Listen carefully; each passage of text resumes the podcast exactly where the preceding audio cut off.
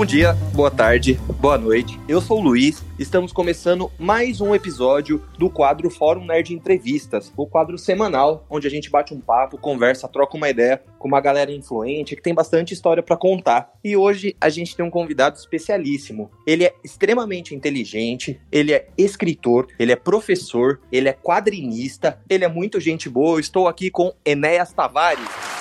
Olá, meus caros, como é que vocês estão? Tudo bem? Muito feliz de estar aqui conversando contigo, Luiz, e também com todos os ouvintes aí a respeito de literatura, arte, cultura e produção cultural nesse nosso país tão desafiador que é o Brasil. Com certeza. Enéas, muito obrigado por aceitar o nosso convite. É uma honra, espero que você goste da oportunidade, que a gente tenha bastante figurinha para trocar. Né? Novamente, muito obrigado por aceitar nosso convite. Uma honra, uma honra, Luiz. Eu já escutei os outros episódios, é, eu acho que é uma. É um debate, assim, um bate-papo muito, muito bem organizado, com questões relevantes, então não tenho dúvidas de que nós vamos ter uma boa uma hora aí pela frente. Perfeito, show de bola. Pessoal, só lembrando vocês, nossos queridos ouvintes, antes de começar de fato a entrevista, acesse o nosso site www.forumnerd.com, lembrando que o O é com acento agudo. Siga a gente no Twitter, arroba nerd, underline fórum, e siga a gente também no Instagram, arroba. E vamos começar, né, bater um papinho aqui com o nosso querido Enéas, Enéas. eu queria voltar ali um pouquinho no tempo, quando você era criança, de repente adolescente. Quais foram as primeiras obras, as suas primeiras paixões, tanto em literatura quanto em quadrinhos, que te motivaram a querer trabalhar com isso? Você lembra desse momento e de quando mais ou menos que aconteceu que despertou essa paixão em você? Eu lembro, mas antes de, de falar dessa primeira obra, volto ainda mais, né? Porque antes da adolescência teve um outro fator que foi determinante para o desenvolvimento, né? Do desejo de trabalhar com histórias, que foi uma infância de absoluta solidão de filho único, Luiz. É, fiquem tranquilos, né, os ouvintes aí do Fórum Nerd, esse não é o momento que o convidado começa né, a fazer análise aqui. mas, mas é um momento em que eu falo um pouco sobre a minha, a minha infância, né? Eu sou filho de representante comercial. O meu pai viajava muito, né, para visitar os clientes e, e, se mudava também muito de cidade, de acordo com a vontade da empresa que ele representava. E eu não tive irmãos, nem para brigar nem para brincar. Então isso significava assim, é, que quando a gente chegava numa cidade, eu levava alguns meses para fazer amigos. Quando eu fazia, né, alguns alguns amigos, nós nos mudávamos de novo. Pô. Então os primeiros 10 anos da minha vida foram um pouco essa coisa assim do moleque no canto, né, tendo de aprender a brincar sozinho, né? Uhum. E essa vida de filho único possibilitou duas coisas, né, desse brincar sozinho. Um deles é criar histórias com bonecos, action figures. Eu tinha uma, uma pequena coleção né, de carcomidos e um pouco combalidos bonecos comandos em ação, além de histórias em quadrinhos, né, que foram uma paixão desde cedo, desde os dos 4, 5 anos, quando a, a, primeira revista em quadrinhos de Turma da Mônica, Walt Disney, caiu na minha mão, eu fiquei apaixonado por aquilo e eu é, pedia para minha mãe ficar lendo aquelas histórias e ficar me contando o que tinha no balão e tal, né? Uhum. É, e, e, a ponto de eu ter sido alfabetizado com histórias em quadrinhos, né? Quando eu fui para a primeira série ou para o primeiro ano, eu já sabia ler, porque a minha mãe já havia perdido a paciência, né, de ficar me dizendo o que que, o que, que havia naqueles misteriosos e enigmáticos balões. Então, todo esse processo assim de leitura esteve muito próximo lá e de envolvimento com histórias em quadrinhos, além de uma educação religiosa muito forte, né? Os meus pais sempre foram muito religiosos, leram muito a Bíblia e, e tinha uma coisa assim de que eles tinham que é, ensinar, né, as histórias da Bíblia para mim e tal. Uhum. Então isso me fez chegar na, na adolescência com gosto por literatura, com gosto por literatura fantástica, com gosto por quadrinhos, até chegar no momento fulcral, que foi assim, é, é isso que eu vou fazer. Eu vou trabalhar com histórias. É, embora eu não soubesse ainda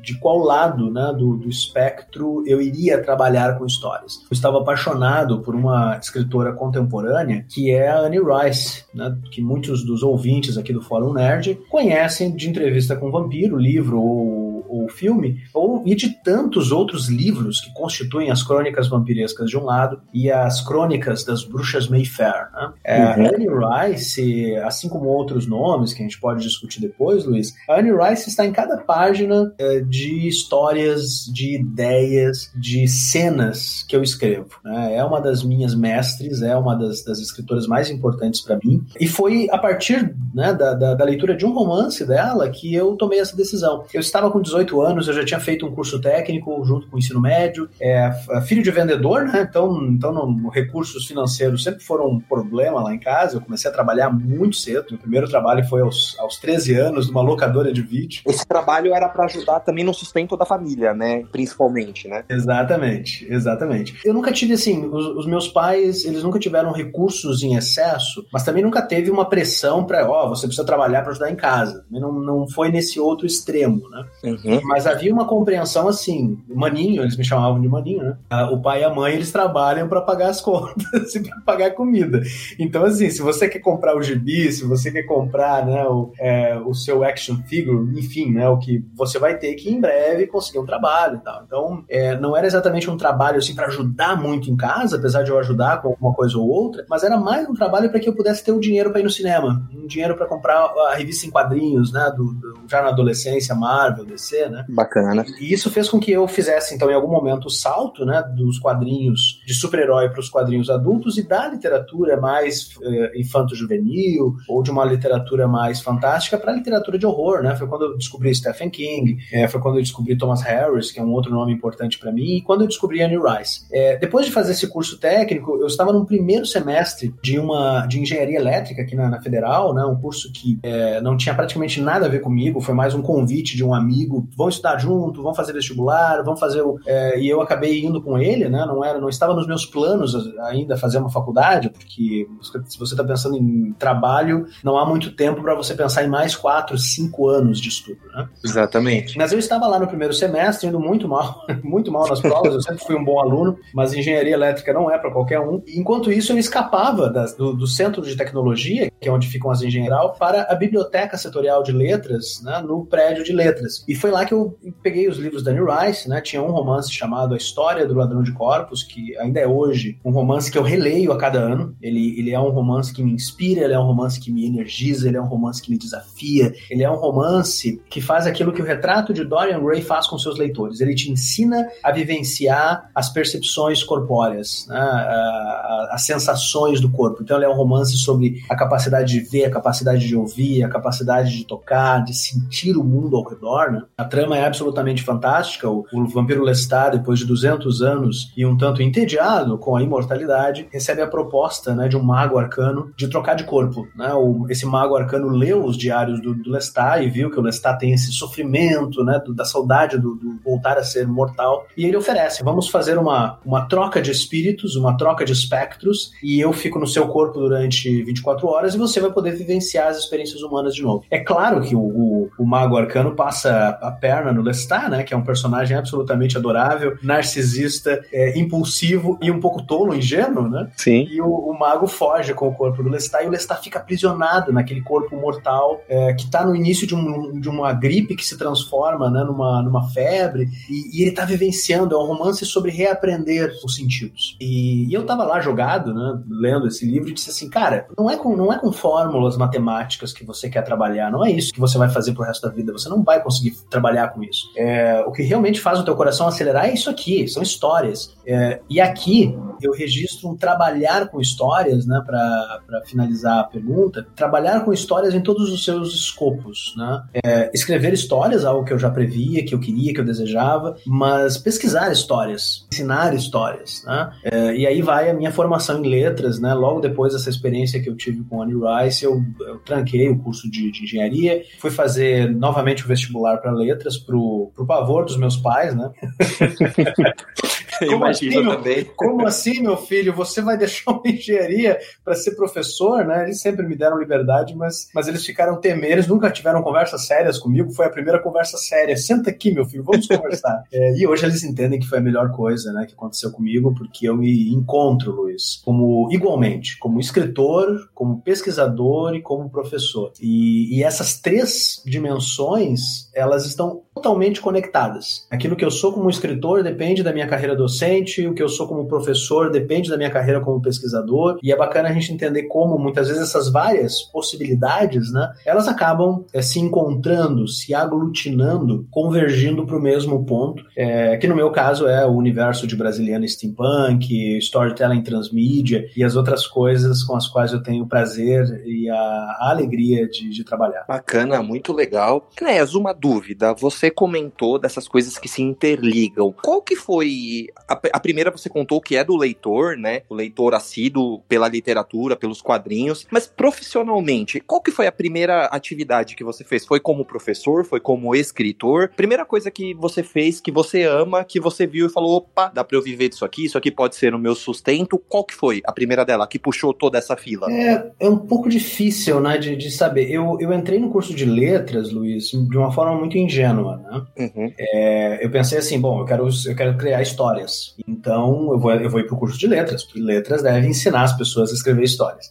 É, no meu primeiro semestre, lá estava eu, né, no final de uma disciplina de produção textual, com meia dúzia de contos que eu havia escrito na adolescência, e, e eu entreguei na mão da professora, e ela, eh, de uma forma muito delicada e muito cuidadosa, me informou que ali não era exatamente o lugar eu pensar numa carreira de escritor. Por quê? Porque o curso de letras, me disse ela, não formava escritores e escritoras, e, e sim professores. Então, o nosso foco ali era aprender a pesquisar, era aprender a, a trabalhar com histórias para a sala de aula, mas não exatamente escrever. Eu confesso, Luiz, que num primeiro momento eu fiquei um pouco decepcionado, mas não, não totalmente, porque eu sou uma pessoa muito comunicativa, é, pelo menos me acho, né?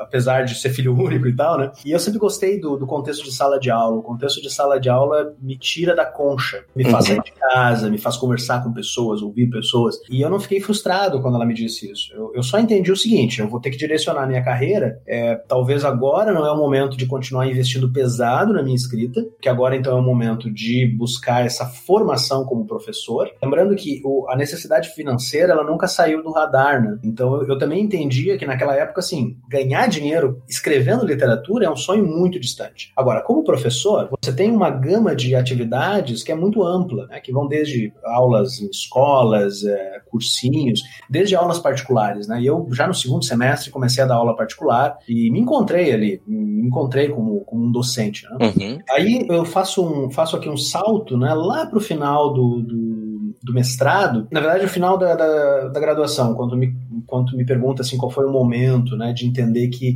eu poderia ir naquela direção. No final da graduação, eu fiz a seleção aqui no nosso programa de pós-graduação para o mestrado e eu passei na, na seleção, uh, passei com bolsa. Peguei a, era a última cota de bolsa, foi um dos presentes da vida. Nós tínhamos seis cotas de bolsa e naquele eu fiquei em sétimo lugar. E, e naquele ano, ao invés de seis, no, uh, o pós recebeu sete. E, e, era uma bolsa para estudar, né? É uma bolsa do governo federal, né, pela, pela CAPES, tão atacada né, nos últimos tempos, para que você pudesse se dedicar à pesquisa. Naquela época eu já estava, eu tinha acabado de casar e tal, eu estava né, correndo com mil coisas. Além da formação em letras, eu tentei primeiro montar uma loja de quadrinhos aqui em Santa Maria, depois montei um cybercafé. Eu estava sempre correndo atrás assim dessa, de, dessa relativa tranquilidade financeira para poder me dedicar ao meu sonho. Né? Uhum. Mas aí quando caiu a bolsa bolsa, essa, quando veio a notícia de que eu ganharia a bolsa, eu disse assim, Enéas, eu acho que tu tem que parar com as 10 coisas diferentes que tu tá fazendo e segue a carreira acadêmica, porque hum, a carreira acadêmica certamente é, é a melhor oportunidade que tu tens de ter uma vida relativamente tranquila em termos financeiros, né? não de opulência, eu nunca quis isso, mas uma vida relativamente tranquila, é, para que futuramente eu pudesse então me dedicar à literatura. Isso, isso aconteceu, Luiz, em 2008, e, e eu de fato publiquei meu primeiro livro em 2014 né, e voltei a escrever em 2013. Foi 2013 que daí passou o mestrado, passou o doutorado, eu passei num concurso aqui eu disse, tá, agora eu posso abrir a gaveta, tirar aqueles contos que eu havia dado lá, professor, e agora ver qual deles eu posso transformar num romance. E aí aconteceu uma revelação, cara, que foi o seguinte, quando eu voltei a escrever em 2013, eu percebi que eu era um escritor 20 vezes melhor, que eu tinha passado por uma graduação que me formou como professor. A formação do professor é, é uma uma formação de comunicador, né? Uhum. Então é também uma prática de comunicação diária. O mestrado me ensinou a perceber a musicalidade da, da poesia, a musicalidade da literatura, que é um fator essencial para qualquer escritor. O doutorado me ensinou a perceber a relação entre literatura e diferentes artes. Tudo isso lá no passado europeu, né? O meu mestrado foi sobre Shakespeare, é uma tradução de uma peça de Shakespeare, e o doutorado sobre os livros iluminados do William Blake, que era uma figura muito, muito interessante expoente ali do romantismo inglês, um místico, né, que era tanto poeta quanto gravurista. E o cara criou uma técnica com ácido e chapas de cobre para produzir os, os próprios livros. Então era um gênio multimídia e independente 200 anos antes de toda essa loucura surgir, né? E, e aquela, aquela foi uma dádiva, porque daí eu, eu percebi que esse desvio na, do curso de letras, né? Ah, então eu vou dar um tempo aqui para me dedicar à carreira de professor. O desvio, na verdade, foi o que me formou como escritor, foi o que apurou a minha, a minha sensibilidade, o que refinou meu ouvido, o que me ensinou a disciplina né, da, do prazo, a disciplina da escrita. É, no Brasil você tem um pouco essa, esse mito né, do, do, do gênio artista vida louca, né, inspirado. O cara escreve quando o, a musa aparece e tal, que é absolutamente ingênuo, né? Talvez até existam artistas assim, né? Mas, mas de forma geral, a carreira artística é uma carreira de muita disciplina. Não é uma carreira de 8 horas por dia, é carreira de 10 horas por dia, 12 horas por dia, às vezes. Especialmente quando você está no final do projeto, né? Então, e isso a carreira acadêmica me deu, assim, e eu sempre digo isso, né? Que o acadêmico auxilia o escritor no que diz respeito a prazos, disciplina, cuidado com a linguagem, entre várias outras habilidades. E o escritor acaba ajudando o acadêmico também, né? Porque você trabalhar com arte no Brasil é, é trabalhar com improviso, né? Você está sempre improvisando, você está sempre buscando oportunidades, você está sempre atento às variações de mercado e tal. E o fato de eu ter essa percepção enriquece muito o professor e o pesquisador que eu sou na UFSM. Então eu me sinto muito enriquecido em todas essas instâncias, né? Às vezes as pessoas me perguntam, cara, como é que você consegue levar todas essas carreiras juntos? Na verdade, eu penso que é uma carreira. É a carreira de alguém que trabalha com literatura, mas que trabalha com literatura em diferentes frentes. Uma frente de sala de aula, outra frente de pesquisa e uma frente de, de produção ficcional, de fato. Demais. E, Enes, eu acabei de aprender uma coisa que eu jurava que era o inverso. Sabia? Você comentou que a reta final, na parte quando você tá, tá num projeto, escrevendo um livro, por exemplo, ela é mais trabalhosa, você de, precisa dedicar mais tempo do que no início. Eu pensava que era justamente ao contrário, sabia? Eu imaginava que quando você está começando uma, uma, uma, uma escrita, uma produção, independente ela qual seja, que você precisaria, assim, se dedicar mais questão de tempo, né? Eu digo, muito maior ali e, e conforme o, o, projeto ia evoluindo, você conseguia já tendo um descanso um pouco maior. Eu pensava totalmente ao contrário. Varia de escritor para escritor, né, Luiz? Mas o que acontece é o seguinte: cada projeto ele tem várias fases e várias versões, né? Uhum. Então, cada um dos meus textos tem em torno de 10, 12, se não mais versões. Mas eu vou destacar três aqui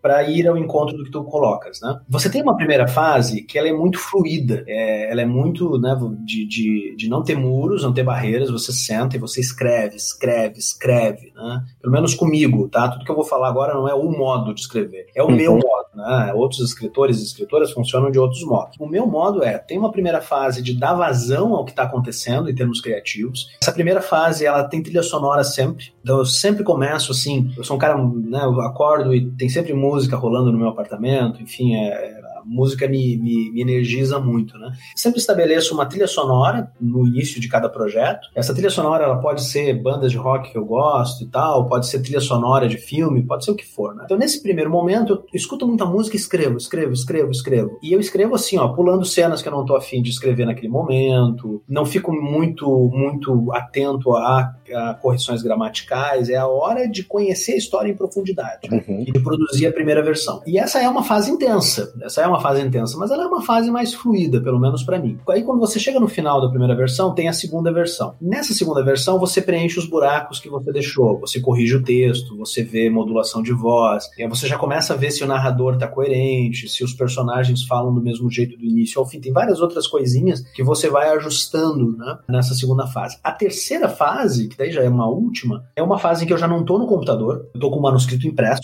e eu tô lendo ele com caneta na mão em voz alta. E aí não tem mais música, entendeu? Porque o que importa ali é fluência, é ritmo é, que vai impactar a leitura futuramente, né, do leitor e da leitora. Então nessa fase final, Luiz, é uma fase muito boa, porque você não está mais prestando atenção na história, você está prestando atenção no modo do personagem falar. Quando está nervoso, quando está perto de pessoas que ele ama, é, quando ele está vivenciando um momento de conflito. Então é, é, é aquela fase de cortar ou adicionar adjetivos, de revisar os advérbios, de revisar as modulações frasais, de ler cada frase duas, três, quatro vezes em voz alta. Ah, mas por que em voz alta? Porque literatura é ritmo, literatura é fluidez sonora. Ah, mas você lê em voz baixa. Tudo bem, mas nós temos um ouvido interno. Então, é, você atentar para essas questões de musicalidade e ritmo né, na leitura em voz alta significa que o texto vai fluir na leitura silenciosa. Aqui eu não estou sozinho, tá, Luiz? Isso aqui não é delírio de, de escritor isolado, né? Os manuais de escrita criativa de, dedicam assim muito uh, esforço a detalhar essa questão da, da, sonoridade. É uma coisa que nós aprendemos com a poesia e que alguns escritores abraçam em maior ou menor medida. A Anne Rice escreve a prosa dela como quem escreve poesia. Né? Uhum. A questão da musicalidade para ela é fundamental. No Sobre a Escrita, que é o grande manual do Stephen King a respeito de escrita criativa, ele diz a mesma coisa. Né? E só, só que o Stephen King menciona uma coisa prática. Como os meus livros vão virar audiolivro, né, diz respeito a, uma, a um gado norte-americano que é muito específico, né, todo contrato de livro lá já está incluída a produção de um audiolivro, o Stephen King diz, leio em voz alta e eu atento à musicalidade, porque como isso aqui vai virar audiolivro, tem que funcionar em voz alta. Sim. E esse é um argumento maravilhoso, né, para isso que eu estou defendendo aqui. É, então, meu caro, nessa reta final, quando você está com um manuscrito impresso, você está anotando, rabiscando, lendo em voz alta, aí você já tem o deadline do editor, né? E aí sim, cara, aí, aí eu viro noite, eu não costumo virar noite, mas às vezes eu viro noite. Final de semana, às vezes desaparece. É, eu não tendo a trabalhar muito intensamente depois das 19, 20 horas, né? Eu trabalho muito assim de manhã, já um pouco menos à tarde, e à noitinha eu tendo a desacelerar. Mas em reta final, não. Em reta final é meia-noite, eu tô lá, sabe? É, trabalhando no, no, no texto, né? Uhum. E aqui eu recupero uma frase né, do, do Godard, que por sua vez remete à literatura francesa do século XIX. O Godard diz que os filmes nunca são terminados, eles são abandonados. Legal, não conhecia essa frase, bacana. Você sempre vai ter o que mudar, né, Luiz? Sempre vai ter o que melhorar. Se eu pegar hoje o Lição de Anatomia, ou o Juca Pirama, ou o Matrimônio do Céu e Inferno, cara, é, uma, é sempre uma experiência difícil, porque eu sempre vou encontrar um modo de melhorar cada frase, né? Então, por isso também que o deadline, o prazo, ele é um presente, que é o deadline que te faz, no caso do Godard, né, ou dos cineastas, ou de qualquer produtor cultural, é o dia do lançamento, entendeu? O dia do lançamento te diz, olha, é assim que vai ser, é isso que eu posso entregar no prazo, né? Isso vale para todos os produtores, né? No cinema isso é muito óbvio, né? Não é à toa que o, o Godard fala de filmes, né? Porque se você vê as versões do diretor, né? Pega o Francis Ford Coppola, é, o Cooper que tinha um pouco isso também, o George Lucas com as suas versões infinitas de Star Wars, quer dizer, você sempre está melhorando o produto, né? Sim. Então é por isso que quando o prazo é dia 30 de novembro, cara, todo mês de novembro vai ser de trabalhar o máximo que você puder, enquanto esse monstro tentacular do deadline está vindo na sua direção, para usar uma imagem Lovecraftiana. Bacana. E Enéas, uma dúvida novamente, né, que surgiu é, dessa sua resposta, o processo de início até finalização de uma obra sua, você faz ele sozinho ou você tem alguém que te ajuda num feedback, numa recepção? Quando você lê em voz alta, pela questão da musicalidade, para você como artista, é importante de que alguém também faça esse mesmo exercício que você para saber se você teve o mesmo feeling, vamos dizer assim, do que uma outra pessoa que está lendo, se a pessoa consegue se conectar com a história da mesma forma que você que a criou consegue. É uma dúvida muito forte que eu tenho. Esse trabalho ele é feito sozinho ou você precisa de uma ajudinha aqui, outra ali? Como que é esse processo? Cada projeto, Luiz, funciona de um modo diferente. Uhum. É, de forma geral, o literário, os projetos literários, eles tendem a ser mais solitários, tá? No, no início, no meio e no fim. Mas eles também variam, porque, por exemplo, às vezes você entrega para o editor um manuscrito fechado, como é o caso do Juca Pirama Marcado para Morrer. Quando eu contatei a Jambô e mandei o manuscrito, o livro já estava fechado e eu tive um certo feedback, mas não foi um feedback tão vasto. Os trabalhos que eu faço para a VEC Editora, aí tem Guanabara Real, tem o próprio Matrimônio de Céu e Inferno, eu destaco aqui o Guanabara Real, que é um projeto literário. Né? É, esse é um projeto que, assim, gente, eu estou sempre conversando com o editor, o Arthur Beck, e ele é um projeto que envolve outros dois escritores, que é o Aze Cordenons e a Nickel Viter. Então, assim, já é uma escrita que desde o início já é motivada pela conversa. Tá? Ela já é perpassada né, por um diálogo a respeito da trama e tal. Então, assim, no, no caso de projetos literários, esse diálogo ele pode acontecer no meio e pode acontecer no final. O Partenon Místico, por exemplo, é a mesma coisa. Eu entreguei para a editora Darkside um manuscrito fechado e o editor voltou assim com várias sugestões, né? Que iam desde grafia, desde musicalidade, desde construção de personagem, adição e subtração de cenas, entre várias outras coisas. O que, que eu estou destacando aqui na resposta, Luiz? A dimensão literária. Porque outras produções eh, midiáticas funcionam de outro modo, né? O, o audiovisual, tu tá sempre conversando com, pelo menos é a experiência que eu tive, né? Com o Felipe Reis, que é o meu grande parceiro aí no, no Todo Vapor e nos outros projetos. É, a gente sempre fala da história no início, então é um, é um processo assim de ficar conversando é, durante todo o processo. Escrever um pouco, manda, manda pro sujeito, né? Pra, pra ele dar o feedback. Quadrinhos, você escreve para um desenhista. Então, quando você termina o roteiro e manda pro desenhista, ele, o desenhista já vai te dizer, cara, isso aqui vai ficar difícil de desenhar, olha, isso, esse diálogo eu não entendi, você já tem um feedback na hora, né? Uhum. Então varia. Tá, varia muito, né, de projeto para projeto. Mas de forma geral, eu tendo a pensar uma primeira versão isolada, tá? Eu gosto de ficar concentrado, é o meu ouvido, porque eu não gosto de trazer outras pessoas para dar opinião, assim, nesse momento, porque acaba interferindo um pouco no todo. Né? Daí depois que eu termino, aí sim, aí tem uma coisa de leitores beta, né? O Partenon, ele teve, o Partenon eu escrevi, vai sair agora, eu escrevi em 2016. E então ele teve durante esses quatro anos vários leitores beta que me deram várias sugestões. E eu acolhi as sugestões, né? Porque os leitores beta eles são, eles são muito preciosos e tal. Mas eu não tenho assim uma, não tenho uma prática, né? De sempre contar com alguém para ler junto comigo, porque eu acho também que, que há uma certa autonomia inicial do artista ali, né? De dizer, olha, é isso, é isso que eu quero produzir nesse momento e depois sim, depois eu acolho sugestões, diferenciando o que funciona daquilo que funciona. E Enéas, falando um pouquinho do Partenon, Partenon místico, ele é uma história que se passa ali no século XIX, né? No finalzinho do século XIX, é o que, que você pode contar para o pessoal que ainda não teve a oportunidade, que ainda não conhece ou de repente está conhecendo o seu trabalho aqui? Como que funciona um breve enredo do Partenon Místico? O Partenon, ele integra Brasiliana Steampunk, né? esse é o meu grande projeto artístico, é, ele é um universo expandido, é um dos primeiros universos expandidos que nós temos na literatura fantástica nacional. Ele não é uma ideia original, ele é uma realização original, mas não é uma ideia original. Por quê? Porque ele, na verdade, traz para o Brasil o que Alan Moore e Kevin O'Neill já fizeram com a Liga Extraordinária. Então, ele é basicamente uma obra steampunk, ou seja, uma recriação do passado, é um passado fantástico, é um passado retrofuturista, um passado que aglutina é, a história, né, a linha do tempo do nosso país, lá do século XIX, início do século XX, mas com uma tecnologia que avançou diferente da nossa. Então você tem autômatos robóticos, você tem zeppelins ultramodernos, você tem dispositivos tecnomísticos, né, entre outras maravilhas e portentos. Quem são os habitantes desse mundo? Né?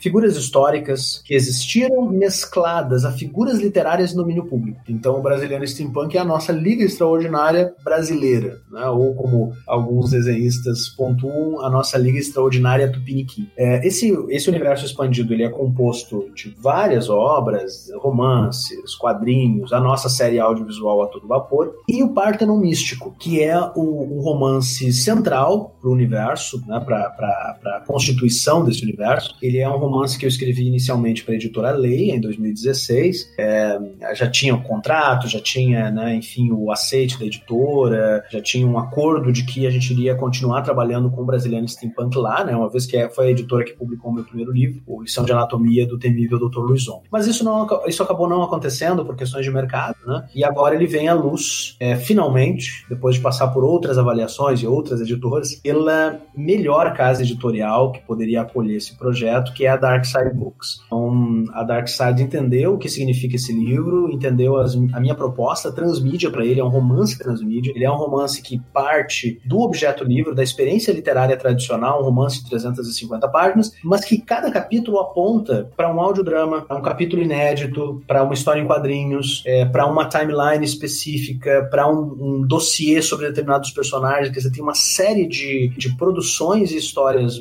transmídia, Luiz, que expandem a história do Partenon Místico. É, e o leitor tem a liberdade de buscar esse, esse conteúdo ou não. Se você quiser só a experiência literária, tá ótimo. Se você quiser expandir essa experiência, você tem a dimensão transmídia. Respondendo a tua pergunta do que trata o Partenon Místico, ele faz duas coisas. Primeiramente, ele recria, revisa, revisita o Ateneu de Raul Pompeia, né, que é um, um, um romance assim central para criticar né, a, a escola do século XIX, né, a tradição, a violência, as descobertas, enfim, né, desse período tão rico e tão assustador que é a adolescência, né? Uhum. O Partenon ele revisita esses personagens, os protagonistas do Partenon são Sérgio Pompeu, o, o Sérgio do Ateneu, dez anos depois, e Bento Alves, né, que era o seu parceiro, seu amigo, né, seu cúmplice lá nos corredores da velha escola. É, só que o contexto aqui é outro, né? Eles estão no sul do Brasil, em Porto Alegre dos Amantes, nessa cidade retrofuturista, é, que está sob a dominação da Ordem Positivista Gaúcha, tá? Que é uma instituição né, federal militar que está sendo acusada de uma série de crimes, né? Direcionadas à população marginalizada da cidade. Sérgio e Bento são contatados por essa sociedade secreta chamada Partenon Místico, que é composta por outros nomes ilustres da nossa literatura brasileira. Vitória Caô de Inglês de Souza, o Doutor Benignos, do Emílio Zaluar,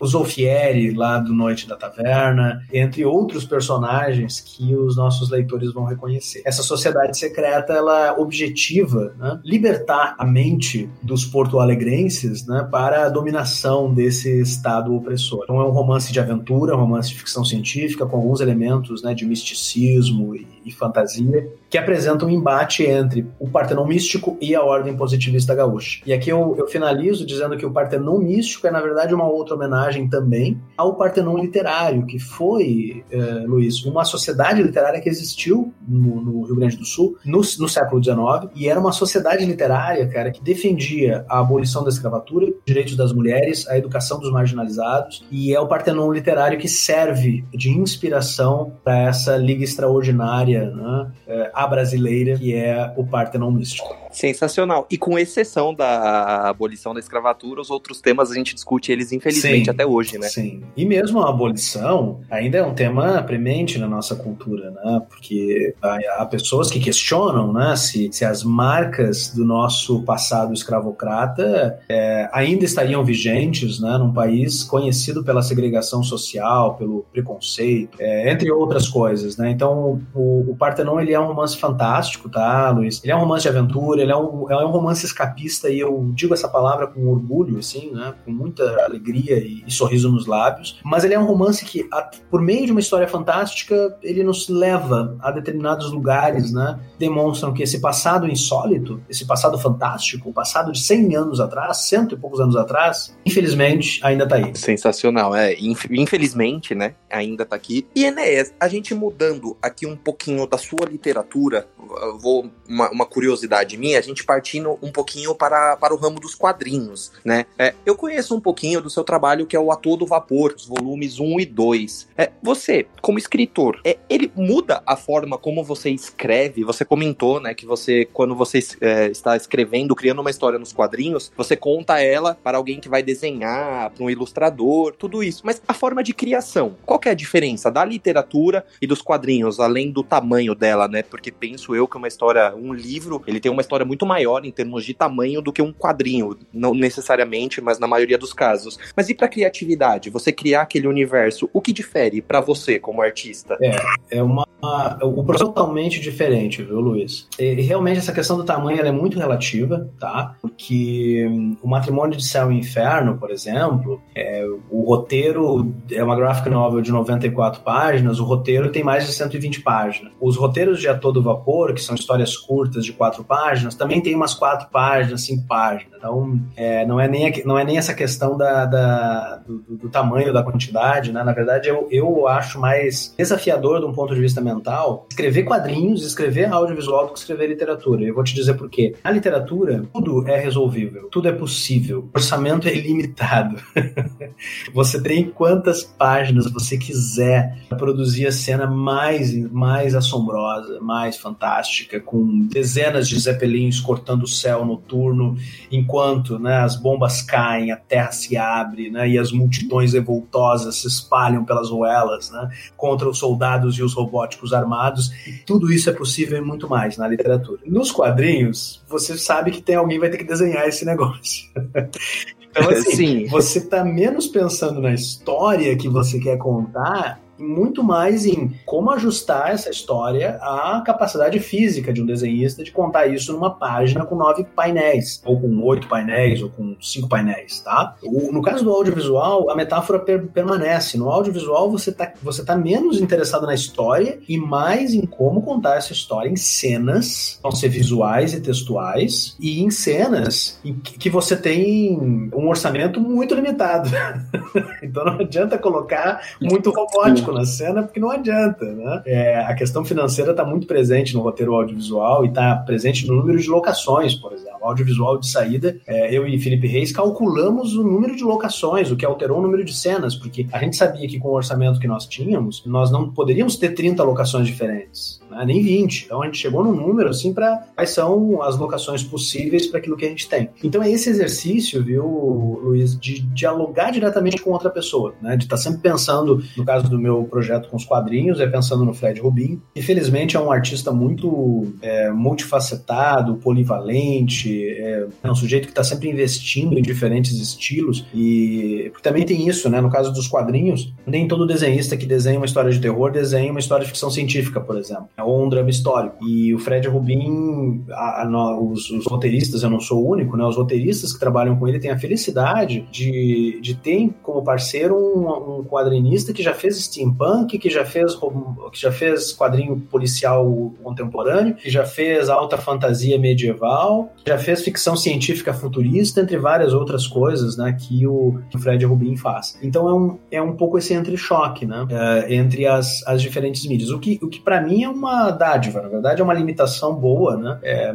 que acaba alterando assim a forma como você vai como você vai contar a sua história. E Enéas, para você novamente, como um artista, a linguagem de um livro e de um quadrinho, é, o quanto que ela muda para você? E emendando, né, uma pergunta na outra, você percebe que o, o mesmo público que compra, que lê um livro seu, é o mesmo público que consome o mesmo quadrinho ou você acha que difere? São outras pessoas, outras idades? Você já fez algum estudo? Tem algum tipo de avaliação sobre isso? Com respeito à, à linguagem, é, escrever quadrinhos ele está mais perto de escrever poesia no seguinte sentido: é, você tem um exercício imenso de contenção, de limitação. Né? Aqueles que já tentaram escrever um soneto quando estavam apaixonados na adolescência sabem que soneto não é para qualquer um, né?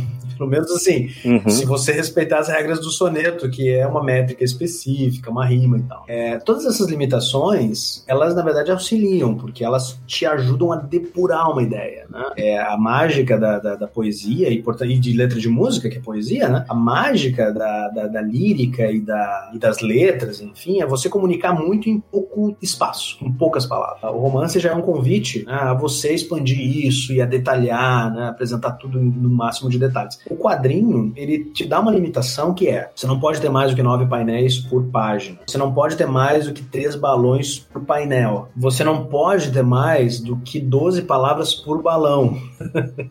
Entre outras limitações, tá? Então, é, de saída tem uma matemática né, no, quadrinho que eu sempre escrevo os roteiros com o caderno de desenho na frente, não porque eu desenho bem, ao contrário, meus desenhos são terríveis, mas por que, que é necessário o caderno de desenho para mim? Porque antes de escrever a primeira palavra, eu desenho a página, né? Eu desenho o layout. Tem que ser calculado, eu né? desenho o layout da página para saber o seguinte, olha, o que eu preciso contar nessa página e quantos painéis eu vou precisar para isso. E a partir disso, esse outro cálculo de balões e palavras, né? E, e aí, quando chega na reta final, você... A reta final, assim, de escrever o roteiro, que basicamente é uma descrição do que acontece em cada painel e uh, as informações textuais que vão aparecer ali, que basicamente são duas, balões e recordatórios. É, aí você tá cuidando assim, ó, aqui a frase não pode passar de 12, 12 palavras palavras. E mesmo isso é um desafio no português, viu, Luiz? Porque o, o, o português tem um número excessivo de palavras, trissílabas e, e polissílabas, né? Uhum. É, é muito fácil você produzir uma frase com palavras imensas imensas. Também tem esse outro desafio, né, de buscar palavras que, é, que tenham duas sílabas, três sílabas no máximo, tá? mais do que três sílabas já é um problema aí pro, sujeito que vai fazer o lettering depois. Nossa, interessante, eu ia, eu ia te perguntar é exatamente isso, a questão do, do limite de palavras, mas do, sobre o tamanho delas, né? Porque você pode colocar uma palavra que equivale a quatro palavras, de repente, né? E aí, e aí a partir disso, você vai brincando, né? O A Todo Vapor, o, isso é válido para o matrimônio também, tá? Isso eu aprendi lá no, no, no, mestrado com, com a tragédia shakespeariana que eu, que eu traduzi. É, Shakespeare faz uma coisa muito, muito bacana, que é, ele cria modos de falar. Então, se você vai no, no texto original, cada personagem fala fala de um modo diferente. Como na vida, né, Luiz? O, o meu modo de falar é diferente do teu, que é diferente de qualquer pessoa que a gente possa trazer para essa conversa. Então, bons escritores, eles estão Sim. preocupados com essa vocalização de personagem. Né? Isso tende a sumir na tradução, viu, Luiz? Você pega a tradução de Shakespeare, o que, o que aparece ali é a voz do tradutor, às vezes, tá? Quanto muito. É, então, a minha proposta lá no mestrado foi, foi recriar as vozes, né? O discurso militar do Otelo, o discurso satânico, escorregadio, é,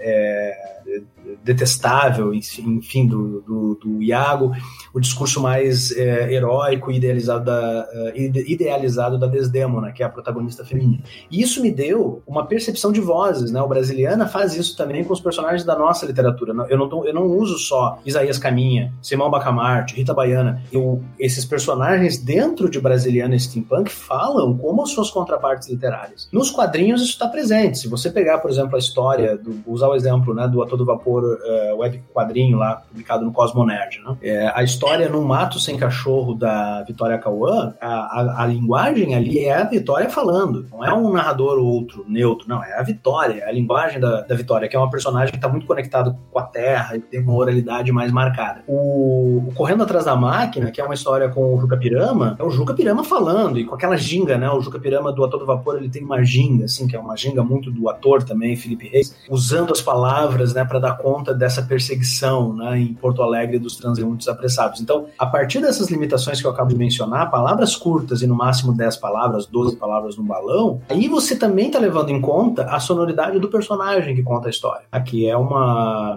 que é algo que para mim é essencial, né? Ela é, é, um desafio, obviamente, isso não é fácil de fazer, não é tranquilo, não é espontâneo, mas eu acho que é uma das diversões principais, tá? Tanto para quem escreve uhum. quanto para quem lê. É, pelo menos eu adoro, né? Quando eu pego uma obra literária e, eu vejo esse cuidado com vozes de personagem. Para mim é um, é um elemento um pouco definidor, inclusive, né, do cuidado que o autor ou a autora teve ou não com aquela obra. Sensacional. Enéas, duas dúvidas que agora me surgiram. A primeira é, como que eu faço para que você me dê umas aulas para eu poder me expressar tão bem? Porque você se expressa perfeitamente bem, né? Como que eu faço para aprender com você, para ter umas aulinhas? Qual que é o procedimento? E quem tiver, quem tiver ouvindo para fazer o mesmo também. Eu tô impressionado com isso, você se expressa muito bem, é, né? Tá bom. Eu tô abismado com isso. Eu acho que é o professor, né, Luiz?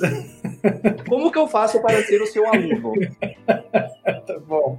Bom, então vamos lá.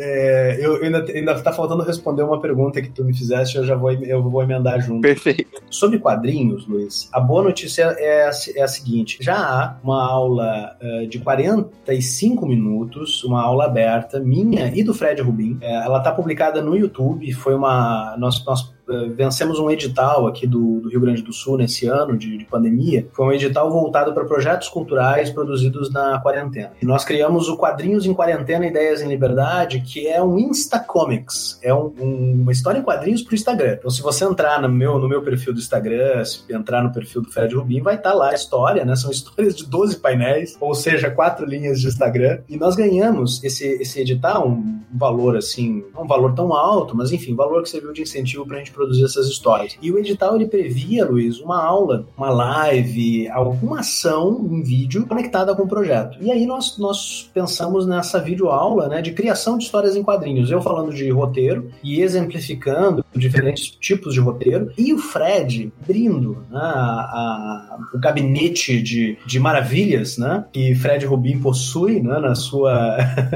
na, sua, na sua rotina de, de, de ilustrador e de desenhista. É, para todos nós. Né? E, então isso está no YouTube, depois eu, vou, eu, posso mandar o link, posso compartilhar. Tá? É, com respeito à arte da expressão, né?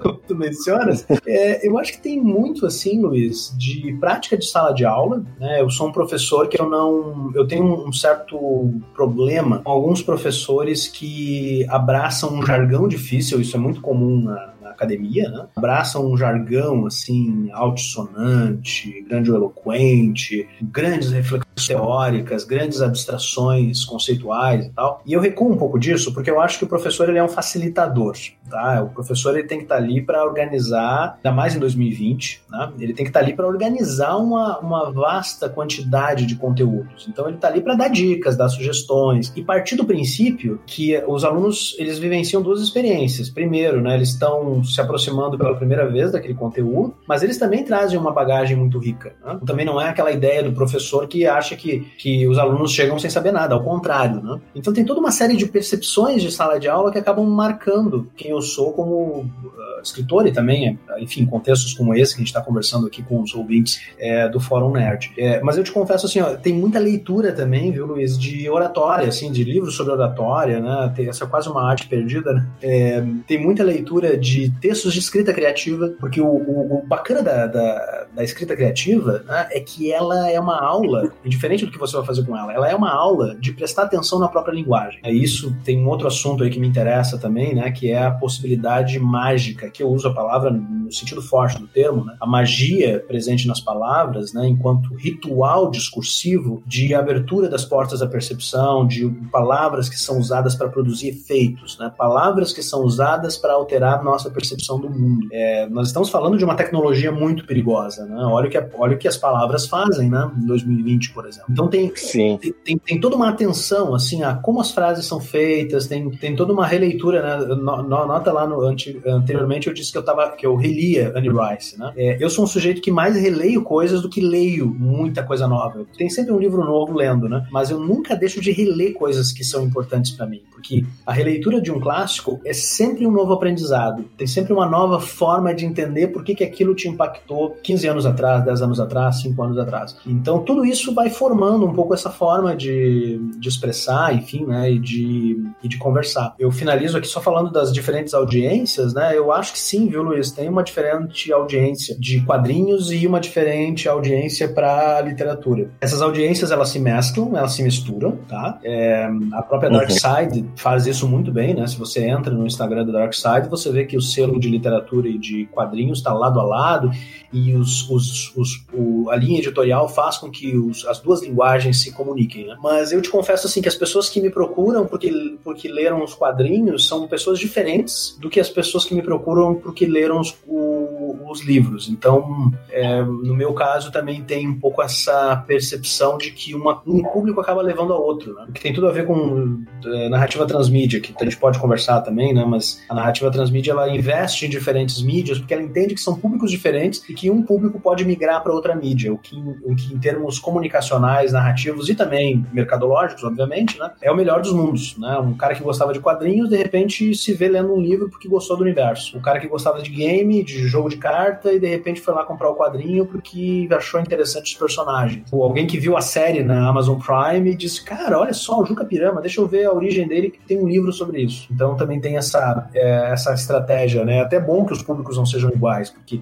a estratégia da narrativa transmídia é um pouco levar um público de uma mídia para outra. Ah, é um pouco esse jogo também. Sim. E eu pergunto isso também, né? Porque nós somos um fórum nerd e a gente lê muito quadrinho, né? E por ler tanto quadrinho, que eu posso dizer que nós somos o público mais chato que tem, porque leitor de quadrinho é um público chato. Eu brinco com os meninos do fórum nerd. E eu me incluo, eu sou um leitor de quadrinho, ô povo chato, meu Deus, a gente é insuportável. Eu prefiro, é eu prefiro não emitir opinião. é, eu prefiro... mas eu, eu, afirmo, todo leitor de quadrinho é chato. Eu prefiro não antagonizar os leitores. Mas eu, eu, diria que sim, eu concordo contigo. Eu, eu, diria que é um público muito exigente, muito qualificado, muito exigente, viu? você, você se saiu bem porque eu troco exigente por chato. A gente é insuportável, não é nem exigente, a gente é insuportável. É. Parece que tem um. Quando você vai comprar o seu primeiro quadrinho na vida, o moço, o vendedor, fala assim: você é chato, Pô, então pode comprar. Eu, é, é, o requisito mínimo, só pode. Meu, sai um trailer de qualquer filme, eles, ai, mas isso não está igual aos quadrinhos. Meu, a gente é insuportável. E todo todos nós somos assim, sabe? e, Enes, agora eu quero um spoiler, se, eu, se possível, hum. né? É, o que que você, é, você pode contar pra gente, que não seja surpresa, que você tá trabalhando é, nos seus projetos para 2021, 2022, que você possa, né, contar pra gente que não estrague nenhuma surpresa nem nada. O que que a gente pode esperar em 2021, 2022, talvez do Enéas Tavares? É, tem duas coisas que eu destaco, tá? Uma delas é mais um projeto que já foi anunciado. Quer dizer, não foi anunciado ainda, mas eu já falei, e, uh, os leitores já sabem, aqueles que nos acompanham aí no, nas redes do A Todo Vapor também já sabem, que é o segundo romance de A Todo Vapor, tem o título provisório Capitu e o Enigma da Esfinge, é um romance que vai ficar do lado do Juca Pirama Marcado para Morrer. Esses dois romances, eles são prequels da série que está na Amazon Prime, ou seja, eles terminam exatamente onde a série começa. É, Juca Pirama já mostra um pouco como o Juca conheceu a Capitu, e Capitu e o Enigma da Esfinge vai também mostrar como essa investigadora, essa misteriosa mulher, né, conheceu esse mago trambiqueiro, né, cheio de habilidades que é o Juca Pirama. Mas além disso, esse romance ele tem por objetivo confrontar e afrontar e responder ao grande enigma da nossa literatura, um enigma um pouco tosco, a meu ver, né, a respeito de Capitu, Bentinho e Dom Casmurro, ciúme, traição, entre todos aqueles outros temas, né, que o nosso romance mais conhecido acaba sendo muitas vezes avaliado, né? Então é um romance sobre as esfinges, né? As esfinges são as criaturas é, os gregos clássicos criaram uma série de monstros, né? 90% deles são femininos, o que nos faz entender muito sobre a nossa cultura em termos de silenciamento, em termos de, de afronta, em termos de oposição entre gêneros e outras coisas. Né? No 19, no século 19, uhum. Luiz, as esfinges voltaram, né? Esse, esse monstro feminino híbrido que hipnotiza, que devora, que apresenta enigmas. A nossa literatura brasileira tem várias, tem várias esfinges, né? Capitu é uma delas, Rita Baiana é outra, Leone Pombinha são outras, Aurélia Camargo do Senhor é outra, eu poderia falar Ângela lá do Ateneu, tem várias outras esfinges, né? Quer dizer, essas mulheres, né, que produzem assombros, né, nessa audiência masculina ciumenta, ignorante, preconceituosa, machista, tosca, insegura, tem mil coisas sobre homens ali naquela literatura. Então, Capitu e o Enigma da Esfinge é um romance que eu tô, eu tô no, no primeiro momento, sabe, de montar trilha sonora, separar leituras. É, eu já, eu já tenho uma visão do que, que esse romance compreende e eu tô mergulhado, né? nessa pré-produção, né? Eu, eu, acho que eu começo a escrevê-lo em dezembro, lá na segunda quinzena, e a previsão é a publicação em 2021, tá?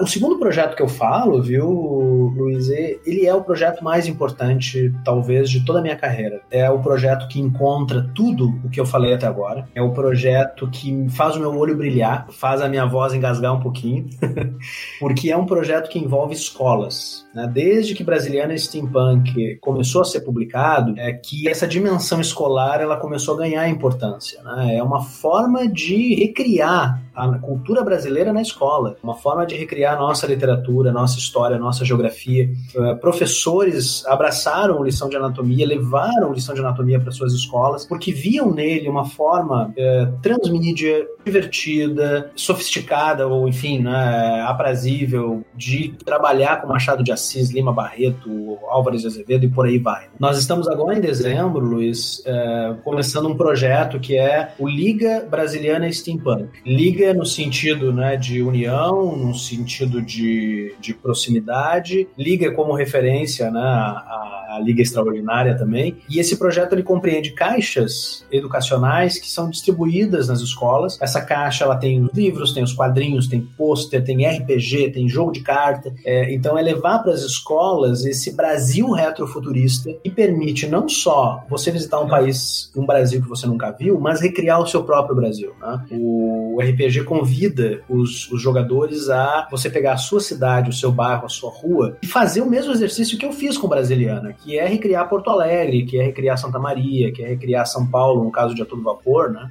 E, e eu acho que nós precisamos disso. E aqui vai o sujeito que é muito esperançoso, né? Apesar da nossa, da, do nosso cenário atual absolutamente desesperançoso, eu acho que é fundamental que a gente batalhe por um Brasil melhor. E esse Brasil melhor, ele parte de um reconhecimento do país maravilhoso maravilhoso que nós temos, da cultura riquíssima que compreende esse país e de um passado que precisa ser redescoberto, portanto recriado. Né? Cada cidade tem o seu baú de histórias, cada estado é uma aula de aventuras, de histórias, de personagens em domínio público que cada um de nós pode pegar e, e convidar para o jogo, né? convidar para o exercício criativo. E eu acredito e, e já sinto isso, porque a gente já começou a trabalhar com esse projeto há dois meses, as primeiras caixas começam a chegar nas escolas agora em dezembro. Eu acredito, viu, Luiz, que daqui a 10 anos, quando a gente gravar um novo episódio, tomara, né?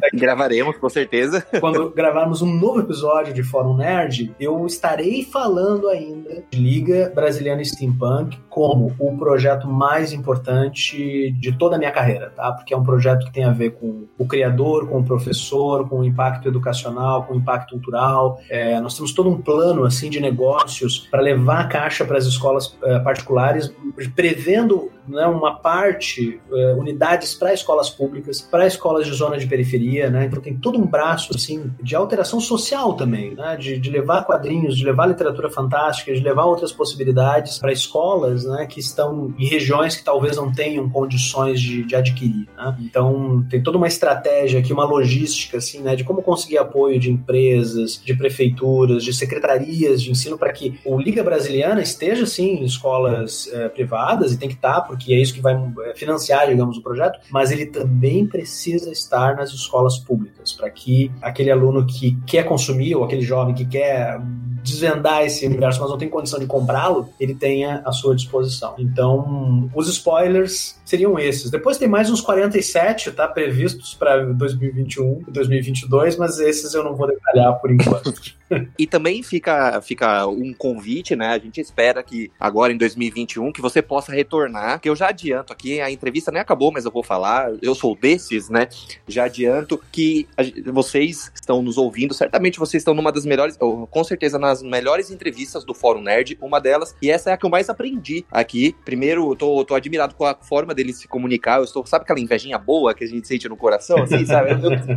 Eu, eu, eu queria ter, que, queria ter toda essa forma de falar. Queria aproveitar, né, dizer né, que infelizmente a gente está chegando aqui na reta final da nossa entrevista, e eu faço uma pergunta aqui para todos os convidados, né, que assim, a gente é um fórum nerd, né, então a gente consome muita coisa nerd. Eu gostaria de saber de você. Você comentou ali que, que tem o, o de quadrinhos, né? Então eu gostaria de saber quais foram os quadrinhos mais importantes para sua vida dessa temática nerd e saber entre filmes e séries o que de nerd que hoje tem ali no cantinho do coração do nosso querido Enéas Tavares. Eu diria que não está no cantinho, está no hall principal. Show de bola. do, do, do, castelo do meu coração, para usarmos, ou no palácio da minha memória, para usar aí uma expressão de, de Hannibal Lecter, tá? E aqui eu já começo a responder a pergunta, né? eu, eu deixo uma, uma dica aqui, uma sugestão para os ouvintes né, do Fórum Néjulos, que é um documentário é, muito interessante, disponível no YouTube, dublado, legendado, que é Tudo é um Remix. Tá? É um documentário maravilhoso para entender o processo criativo e entender que o mito da originalidade né, criativa não passa de um mito, um mito criado no romantismo e tal, né? não há é, ideias originais, 100% originais. O que há é a intersecção de referências né, daquilo que você leu e consumiu, daquilo que você viveu. No meu caso, não é diferente. Né? Eu já citei alguns nomes. Annie Rice está sempre aqui, Alan Moore, é, Thomas Harris, Ursula Le Guin, vários nomes de literatura clássica, o próprio Blake, que está presente em tudo que eu escrevo, é, Shakespeare, Goethe, os heróis da nossa literatura brasileira, né? Machado de Assis, é, Emília Freitas, é, Guimarães Rosa, que é um, é, uma, é um autor que me desafia muito, que eu aprecio pelo cuidado com a linguagem, né? E é óbvio, Luiz, que toda né, a galeria de nerd, né? Que passa assim desde Titãs, novos Titãs, né? Lá da, da, da, DC Comics, alguns clássicos do Batman, que foram as primeiras coisas que me, que me fascinaram na infância, né? Eu lembro que eu era era muito menino, acho que eu tinha o quê? 10 anos quando saiu aquilo. E eu lembro de passar na banca e ver Morte em Família, né? Aquela história clássica em que o, o, o Robin, Jason Todd, é assassinado pelo Coringa, né? E eu fiquei estarrecido com aquilo. Foi a primeira experiência, assim, de, de perceber que os quadrinhos podia ser alguma coisa, não só né, uma temática mais pesada, violenta, quanto uma, algo traumático, né? Eu fiquei traumatizado com, a, com aquela leitura, né? Então eu sempre retomo isso, né? Aproveito que a Panini republica muita coisa, né? Tem os, os novos Titãs sendo republicados, a fase do Marv Wolfman e do Jorge Pérez. É, então, sempre quando dá um tempo, eu costumo reler algumas dessas coisas. Monstro do Pântano, do Alan Moore, é uma obra que não envelhece, uma obra que está indo para 40 anos de idade e continua entregando histórias de terror de primeira, né, no formato quadrinhos. Eu destaco o Garth Ennis, que é um roteirista que eu gosto muito, né? Preacher é, é a minha é, é uma das minhas bíblias, né? Não há matrimônio de céu e inferno, o meu padrinho com Fred Rubin, é, sem o Preacher e sem boa parte né, da, da, daquela violência gráfica e daquela revisão né, da fé, da espiritualidade, da religiosidade né, que nós vemos na, no, nos nossos dias. É, bom, enfim, a lista é, a lista é longa, né? Tem muito George Martin também, né? O George Martin que eu descobri em razão da série, mas que eu considero hoje um maior, um dos maiores escritores vivos. É, a excelência literária do que o George Martin entrega nos romances, nas crônicas de Gelo e Fogo, é uma aula, né? Numa época em que todo mundo diz que a literatura longa morreu, que grandes parágrafos descritivos não funcionam, que você deve hoje buscar uma literatura mais rápida, o George Martin vai na contramão de todas essas sugestões e te entrega uma experiência literária, histórica, imaginativa inesquecível. Né? De séries de TV, eu destaco duas. Uma que eu acabei de descobrir e por, por muita indicação do, dos dois amigos aqui, Andrew e Jéssica, que trabalham também com histórias e com ilustração, que é Peaky Blinders, que é uma série do Steven Knight. Maravilhosa, né? Blinders é uma. É, é difícil começar a falar dessa série, né? Porque ela é, ela é um assombro. Ela é um assombro é, ela é um assombro pelos, pelos protagonistas, pelo diálogo, pela fotografia. E, e depois de ver, né, as primeiras. As cinco, são cinco temporadas, né? Se não me engano, vai ser a sexta agora, né? Depois de ver as cinco temporadas do Peak Blinders, eu descobri, eu percebi que eu estava com saudade de um grupo de amigos que, que esteve presente na minha vida num momento de crise e que agora eu, agora eu revisito, ou melhor, eu os trago novamente para o meu dia a dia, que é o, o conjunto de, de personagens de Sons of Anarchy. Essa série série. Maravilhosa também. É, essa série fabulosa do Kurt Sutter, uma gangue de motoqueiros, é uma história que recria Hamlet, olha a originalidade que não existe, né? Sons of Anarchy é uma releitura de Hamlet, é, no contexto de gangues de motocicleta, com relações é, é violentas, é, absurdas, revoltantes, figuras femininas inquietantes. Uma mamãe assassina, Gemma, Gemma Teller, né? Como boa parte das mamães assassinas da tragédia grega e da tragédia shakespeariana.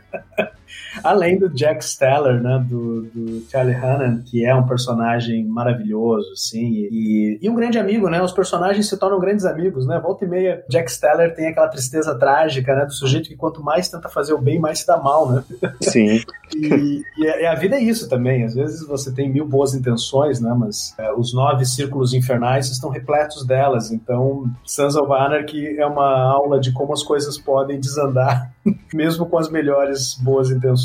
Então, eu, eu deixaria essas duas referências aí para os ouvintes, é, além de dezenas de outras aí que a gente vai descobrindo, né? Na medida que o tempo vai passando. Bacana. Enéas, do fundo do meu coração, gostaria de, queria muito, muito, muito agradecer você por ter gravado essa entrevista com a gente. Foi sensacional, uma das melhores entrevistas com sobras aqui que a gente tem. E já era seu fã, sou mais ainda. Quero ser seu aluno, já estou avisando. Saiba que assim que eu terminar essa gravação, eu já vou ver aí o que a gente pode fazer para você ser meu mestre e me ensinar mais, muito mais.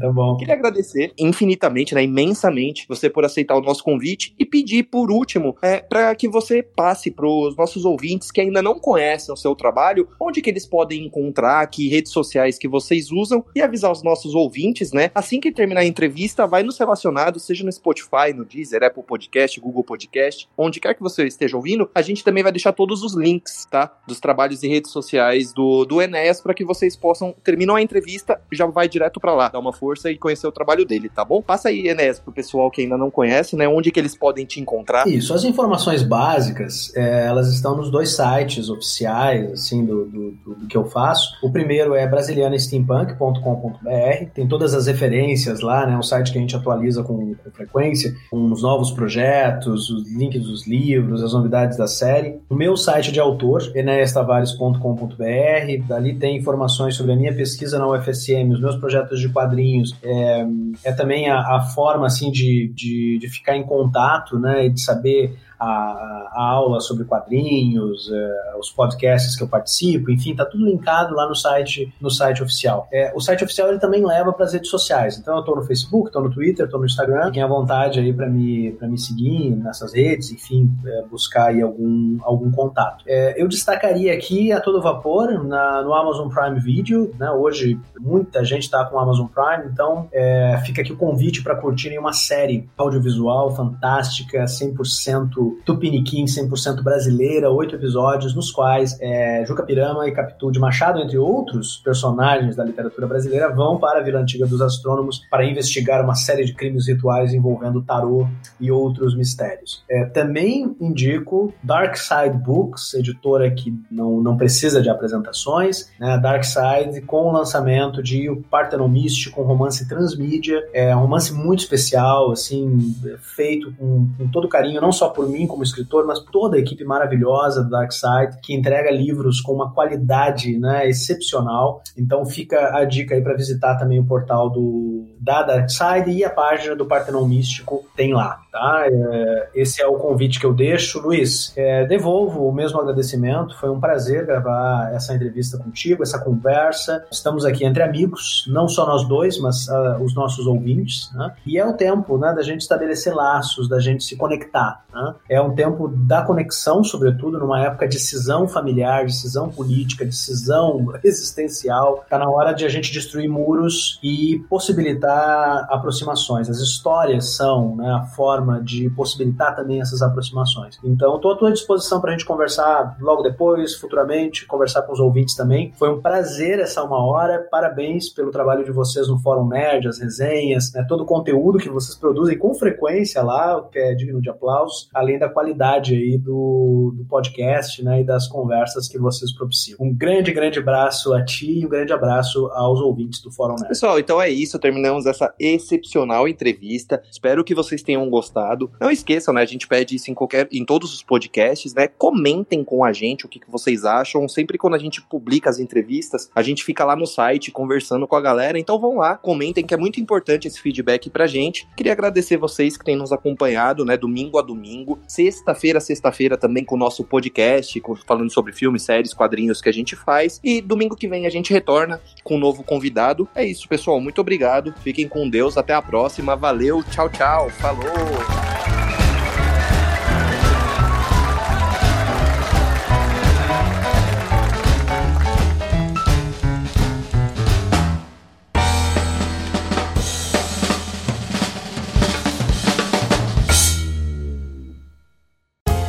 Podcast foi editado por Léo Oliveira.